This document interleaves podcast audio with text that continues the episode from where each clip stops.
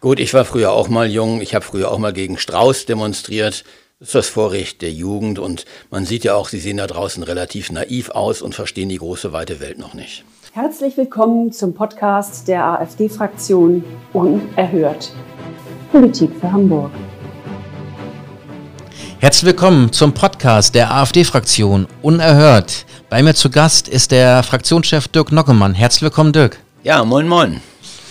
Prima. Ähm, wir schauen gerade mal raus und äh, ich sehe durch mein Fenster und ich sehe ein FCK AfD. Früher habe ich immer gedacht, das sind alles äh, erste FC Kaiserslautern-Fans, aber das heißt ja eigentlich was anderes. Und durch dieses Fridays for Future Camp, was vor unserer Geschäftsstelle ist, haben wir auch lustige Graffitis immer. Fuck AfD oder ähm, schmeißt die AfD aus der Bürgerschaft. Äh, Dirk, ärgert dich das eigentlich, wenn du das hier überall rumgeschmiert siehst? Ja, jetzt, wo du mir das sagst, da fällt mir das erst richtig auf. Ich dachte immer, FCKWs, das wären diese, diese chemischen äh, Stoffe, aber dass das Fuck AfD heißen soll. Gut, ich war früher auch mal jung, ich habe früher auch mal gegen Strauß demonstriert. Das ist das Vorrecht der Jugend und man sieht ja auch, sie sehen da draußen relativ naiv aus und verstehen die große weite Welt noch nicht. Gegen Strauß demonstriert, da warst du aber noch nicht konservativ, so wie heute. Man weiß ja, wie das ist in der Jugend, da ist man häufiger ein bisschen äh, sozial angehaucht oder auch ein bisschen auf Krawall gebürstet. Äh, das sind wir heute auch noch, allerdings auf eine etwas andere Art und Weise. Eher so ein bisschen im äh, konservativen Bereich. Früher war ich halt als junger Mensch doch eher im linken Bereich.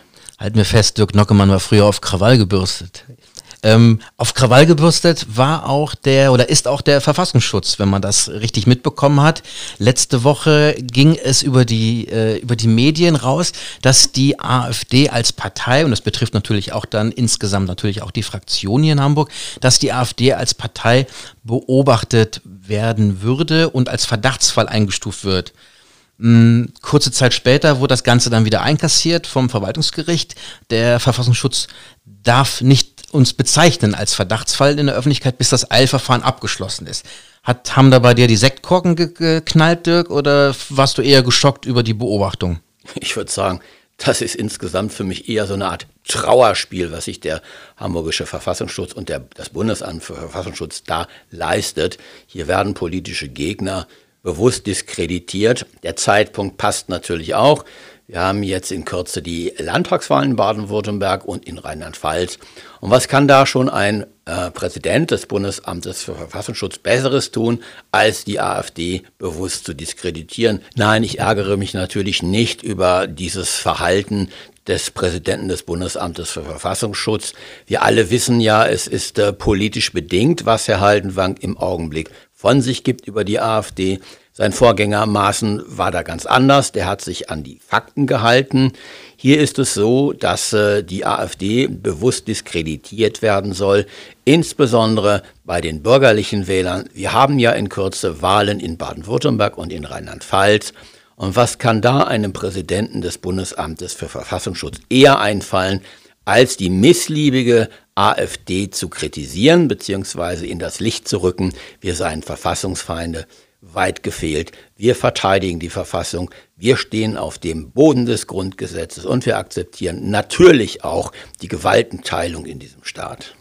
Wie man hörte, waren die Richter am Kölner Verwaltungsgericht auch überhaupt nicht amüsiert über das Verhalten des Verfassungsschutzes, äh, weil es gab ja dieses sogenannte Stillhalteabkommen, dass der VS erstmal nichts sagen darf in der Öffentlichkeit. Dann gab es eine Telefonkonferenz wohl von Haldenwang äh, mit seinen Landesämtern. Äh, und aus der heraus ist es dann durchgestochen worden. Arbeiten beim VS äh, Dilettanten oder war das politisch so gewollt, dass, politisch so gewollt, dass es durchgestochen wird? Also was sich der Verfassungsschutz hier insgesamt in Deutschland geleistet hat, ist ein Trauerspiel. Man kann ja schon fast sagen, er beschädigt hier ganz bewusst die Demokratie. Und äh, es ist auch ein Schlag ins Gesicht des Verwaltungsgerichts gewesen. Wenn man einem Gericht etwas zusagt, dann hat man seitens der Verwaltung auch immer sicherzustellen, dass es eingehalten wird. Ansonsten verliert natürlich auch das Verwaltungsgericht das Vertrauen zum VS. Und in diesem Fall ist das ja sogar ausdrücklich auch vom äh, Vorsitzenden Richter gesagt worden. So lässt das Gericht nicht mit sich umgehen diese äh, Form der Rechtsprechung, ähm, die wir im Moment beim Verwaltungsgericht sehen, ist für mich nach wie vor der Beweis dafür, dass wir hier mit den Gerichten immer gut fahren. Wir wissen natürlich nicht, ob sich das nachher fortsetzt beim äh, beim Hauptsacheverfahren. Wir wissen auch nicht, wie das einstweilige Rechtsschutzverfahren insgesamt ausgehen wird. Auf jeden Fall hat der VS hier erfahren, dass er nicht jenseits von Recht und Gesetz handeln kann. Als Tiger losgesprungen und als Bettvorleger erstmal gelandet. Mal schauen, wie das ausgeht. Mit dem Na, ich, ich wäre jetzt da erstmal nicht ganz so voreilig. Natürlich kann auch das einstweilige Rechtsschutzverfahren nachher noch anders ausgehen. Auch das muss man akzeptieren, auch wenn wir das vielleicht für falsch halten. Aber so sind nun mal die Grundbedingungen in unserem Staat. Ich kann mir aber nicht vorstellen, dass das Gericht bei sorgfältiger Abwägung der, der Interessenlage und auch bei, bei vernünftiger Auslegung der Fakten zu dem Ergebnis kommen wird, dass äh, der Verdachtsfall über die ganze AfD ausgesprochen wird. Mhm ähm, kommen wir weg vom Verdachtsfall hin zur Sondersitzung der Hamburgischen Bürgerschaft. Es gab bislang erst drei Sondersitzungen der Hamburgischen Bürgerschaft. Einmal 1962 ähm, wegen der Sturmflut, der katastrophalen, verheerenden Sturmflut und dann nochmal zwei Sondersitzungen wegen der vorzeitigen Auflösung des Parlaments. Gestern oder beziehungsweise äh, vorgestern gab es dann wieder eine Sondersitzung anlässlich der Corona-Ministerpräsidentenkonferenzbeschlüsse. Und du hast dich da relativ eindeutig positioniert, hast das Ganze kritisiert und vor allen Dingen, was mich ein bisschen gewundert hat, aber ich verstehe das natürlich sehr gut, du als ehemaliger Innensenator bist auch hart ins Gericht gegangen mit einigen polizeilichen Maßnahmen, die in der Vergangenheit, in der jüngsten Vergangenheit gelaufen sind. Vielleicht kannst du den Hörern das mal kurz darstellen. Ja, zunächst einmal habe ich in der Regel wenig über für Sondersitzungen, die nicht gerechtfertigt sind. Und die gestern war eindeutig nicht gerechtfertigt. Es ist doch so, dass wir hier immer nur im Nachhinein gewisse Beschlüsse der Ministerpräsidenten und der Kanzlerin absegnen dürfen. Wir dürfen aber nichts entscheiden. Also mir hätte es besser gefallen, wenn wir am 3.3. diese Sondersitzung gemacht hätten, und zwar vor der Sitzung äh, Bundeskanzlerin, auch mit unserem Bürgermeister. Da hätten wir dem Bürgermeister einiges mit auf den Weg geben können. Äh, das ist leider nicht passiert. Von daher war die gestrige Sondersitzung überflüssig wie ein Kropf. Du hast es gerade angesprochen, ich habe den Innensenator kritisiert, ich habe auch in Teilen polizeiliches Verhalten kritisiert.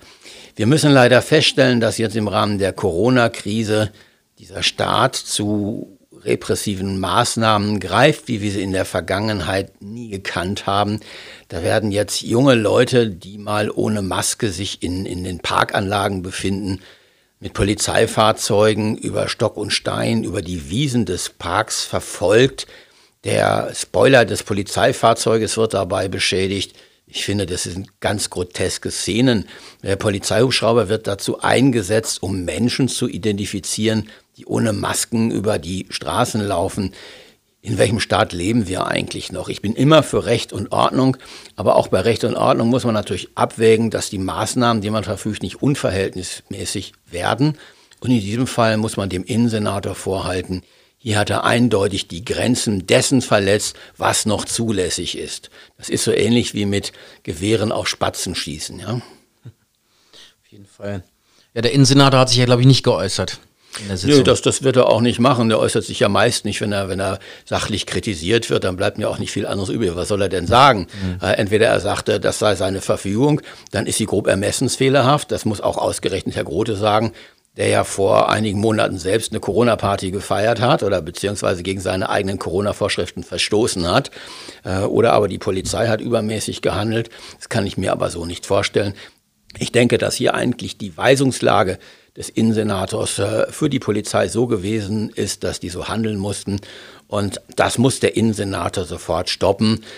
Zumal wir auch wissen, dass sich zahlreiche Politiker überhaupt nicht an die eigenen Vorgaben halten. Wir haben es ja auch bei Herrn Spahn gesehen. Herr Spahn, der Sachverhalt ist gerade erst aufgeflogen, hatte mal im Oktober letzten Jahres ein Spendendinner besucht mit vielen Leuten, äh, obwohl er noch am frühen Morgen gesagt hat, wenn man zum Feiern zusammenkommt, dann ist immer höchste Gefahr gegeben. Das sollte man eigentlich nicht tun. Er selbst hält sich nicht daran. Und der Innenminister von Mecklenburg-Vorpommern ist vor einigen Tagen auch nach Rostock zum Shoppen gefahren, obwohl es ja allgemein hieß, dieser Shopping-Tourismus sollte unterbleiben. Da sieht man, dass die Regeln, die für die einfachen Bürger gelten, für die Politiker nicht gelten. Die definieren eben ihre Rechte selber. Und das ist schädlich für unseren Staat, für die Demokratie und für das Recht in diesem Land jeden Fall in der die Bundestagsfraktion der CDU ist ja auch etwas geschrumpft. Das war man sonst immer nur gewohnt von der AfD-Bundestagsfraktion. Da haben einige ja ihr Mandat äh, niedergelegt und sind auch aus der Partei ausgetreten. Die sogenannten, äh, ja, wie soll man sagen, die haben sich bereichert an äh, diesen Corona-Maßnahmen. Lass es mich mal anders sagen. Ja. Ich würde sagen, das sind Rafkes, ja? Ja. Rafkes. Ja. Ähm, wie, da hat auch Thering, äh, der Fraktionschef der CDU hier in Hamburg, klare Worte ähm, für gefunden. Äh, hältst du das Ganze für glaubwürdig? Nein, natürlich nicht. Diejenigen, die an den Fleischtöpfen sitzen, die wissen schon, wie sie sich zu bedienen haben. Dieses Mal hat es die CDU und die CSU getroffen. Da haben die Leute die Hand aufgehalten. Äh, SPD war diesmal nicht betroffen. Ja, ich glaube, die haben einfach bei den falschen Firmen geklingelt, äh, da wo es nicht zu holen gab. Ansonsten würde die äh, SPD mit ihren Politikern genauso im Fokus stehen. Und wenn der Thiering sich davon distanziert, äh, dann ist das für mich äh, Show, die er ja ansonsten auch immer gut versteht in in der Bürgerschaft. Nein, äh, man muss gucken, dass da die Parlamentarier sich an eigene ethische Verpflichtungen halten. Und dazu gehört es natürlich auch, dass man so eine Art Transparenzregister macht. Das heißt, wo ist welcher Abgeordnete zuständig äh, für welche Firma, beziehungsweise wo ähm, hat welcher Abgeordnete Verbindungen für, für bestimmte Firmen. Das ist Lobbyarbeit und dafür wird bezahlt. Oder aber für diese Provision ja. Da werden dann Proviso Provisionen gezahlt in Höhe von, von äh, ich sag mal, sechsstelligen Eurobeträgen. Und das ist eigentlich schändlich und das ist verwerflich. Kommen wir weg von Corona hin zu unseren linken Freunden. Und zwar hast du, nein, andersrum gefragt. In den letzten Tagen und Wochen haben viele Autos gebrannt hier in Hamburg. Und du hast das zum Anlass genommen, mal zu fragen, wie das hier denn im Jahr 2020 gewesen ist. Wie viele Autos da gebrannt haben und wer denn dahinter steckt. Und da ist eigentlich ein ganz interessantes Ergebnis rausgekommen. Wir werden jetzt nochmal die Abfrage auch starten für 21 dann natürlich, aber das können wir erst nach Abschluss des Quartals machen. Aber wie ist denn für die, wie, was kannst du denn zu den Zahlen sagen für das Jahr 2020? Na, also wir hatten ja eigentlich gedacht, dass sich nach dem G20-Gipfel hier in Hamburg einiges verändern würde. Wurde uns ja auch von der SPD damals noch unmittelbar nach den Ereignissen zugesagt. Man wolle jetzt auch verstärkt und verschärft gegen die linksextremistische Szene vorgehen. Aber das sind äh, alles nur Worthülsen, das sind einstudierte Blasen. Im Prinzip ist nichts passiert. Die linksextreme Szene agiert in Hamburg ähnlich wie eh und je, völlig ungehindert auch. Der Verfassungsschutz ist auf dem linken Auge blind. Wir haben jetzt acht Brandstiftungen wieder gehabt und äh, das ist eigentlich, wie ich finde, abenteuerlich und also Schlag ins Gesicht der Menschen, die selber dazu verpflichtet sind, rechtsstaatlich immer zu handeln. Äh, hier wird aber der Staat beim Staat deutlich, dass er nichts gegen diese Brandstiftungen unternimmt. Man weiß, wo diese Leute sitzen. Man weiß, dass die Rote Flora Steuerungszentrum der linksextremistischen Gewalt ist, auch dieser Brandstiftungen. Und äh, trotzdem passiert nichts. Und das ist inakzeptabel für einen Rechtsstaat. Vollkommen richtig. Lieber Dirk, ich danke dir vielmals für den heutigen Podcast. Wir sind rum mit unserer Zeit. Liebe Hörer da draußen an den Apparaten, vielen Dank fürs Zuhören. Wir hören uns dann wieder in zwei Wochen. Bleiben Sie uns treu, bleiben Sie kritisch, gehen Sie weiter aufrecht und alles Gute. Bis dahin. Ciao. Ciao.